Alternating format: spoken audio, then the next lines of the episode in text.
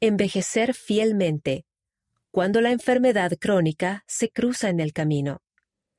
Afrontar la adversidad cotidiana puede ayudarnos a aumentar la compasión, la empatía y la resiliencia. Por Norman C. Hill. Antes de fallecer por una enfermedad debilitante, mi madre solía sonreír y decir, Ninguno de nosotros saldrá vivo de aquí, así que más vale que aprovechemos al máximo lo que tenemos. Eso ocurría en sus días buenos, y en su vida tuvo muchos días buenos. Pero también tuvo días que no fueron tan positivos. En esos días decía, acepta lo que recibes y comprueba si todavía puedes hacer algo bueno en el mundo. En todas partes, las personas viven mucho más tiempo que en otras épocas. Sin embargo, aunque vivimos más tiempo, también tenemos más probabilidades de desarrollar una enfermedad crónica, diabetes, Parkinson, cáncer, depresión, Alzheimer y muchas otras. Entonces, cuando la enfermedad crónica se cruza en el camino, ¿cómo deberíamos reaccionar? seguir adelante con fe. Afronta la realidad, aunque no sepas qué va a pasar, dice un hermano obligado a tomar una licencia por discapacidad cuando su esposa vuelve a trabajar para poder mantener a su familia. Ese hermano cree que, con demasiada frecuencia, fingimos sentirnos felices, y eso nos impide procesar nuestros sentimientos o mejorar nuestra perspectiva en lugar de seguir adelante con fe, nos estancamos mientras esperamos un milagro o murmuramos cuando ese milagro no llega, dice. Él sobrelleva la situación escuchando pasajes de las Escrituras y discursos de la conferencia general y conversando por teléfono con amigos y familiares. Es la cotidianidad de cada día lo que puede deprimirme, dice una hermana cuyo esposo tiene una enfermedad crónica. La salud de mi esposo nunca mejorará, eso lo acepto, pero la monotonía de todas las tareas rutinarias e insignificantes me resulta agotadora mental, física y espiritualmente. Aprecia las visitas de las hermanas ministrantes. Cuando vienen a verme, me alegran el día.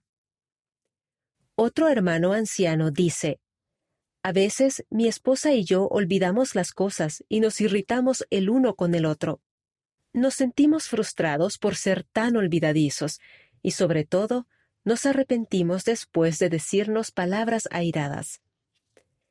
Han aprendido a tomar notas para ayudarse a recordar y se permiten tomarse un tiempo para calmarse antes de hablar. También dice, y hemos aprendido aún más la importancia de decir gracias y te amo. Otra pareja de ancianos se las arreglaba con unos ingresos fijos hasta que el precio de sus medicamentos se duplicó. Gracias a sus familiares y a su barrio, se atendieron sus necesidades. Al principio nos daba vergüenza pedir ayuda, sobre todo a nuestros hijos, dijo el hermano, pero todos estaban dispuestos a ayudar. Sugerencias y observaciones. A continuación se presentan algunas sugerencias y observaciones de personas que afrontan enfermedades crónicas. Número 1. Aquellos que se vuelvan al Salvador hallarán esperanza. Creía que nadie podía entender lo que yo estaba pasando, dice un hermano con síndrome de fatiga crónica. Un domingo, mientras tomaba la Santa Cena, me di cuenta de que el Salvador comprendía mi sufrimiento. Supe que podía soportarlo acercándome a Él. Número 2. La compasión aumenta en aquellos que lo sobrellevan bien. ¿A quién podemos dirigirnos en días de aflicción y desastre para recibir ayuda y consuelo? A hombres y mujeres que han sufrido, quienes con las experiencias que han tenido con el sufrimiento traen las riquezas de su compasión y sus condolencias como una bendición para los necesitados de ahora.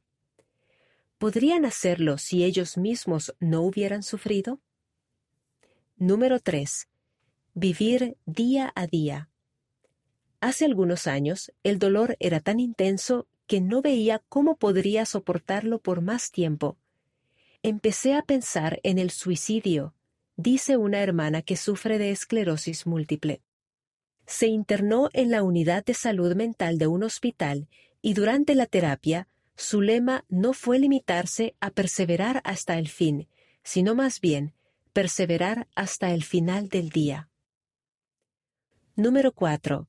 Desarrollar nuevos intereses y buscar nuevas maneras de servir. En lugar de lamentarse por lo que ya no puede hacer, descubra nuevas pasiones. Una hermana con esclerosis múltiple descubrió que no podía hacer cosas que antes le encantaban, tales como montar a caballo o jugar al softball. En lugar de hacer esas cosas, aprendió caligrafía. Ahora utiliza su talento recién desarrollado para crear manuscritos ilustrados del libro de Mormón para su familia. Cuando las enfermedades crónicas se convierten en un hecho de la vida, en verdad resultan un desafío, pero con fe, esperanza en Cristo y el deseo de seguir sirviendo, el afrontar la adversidad cotidiana puede ayudarnos a aumentar nuestra compasión, empatía y resiliencia. El autor vive en Utah, Estados Unidos.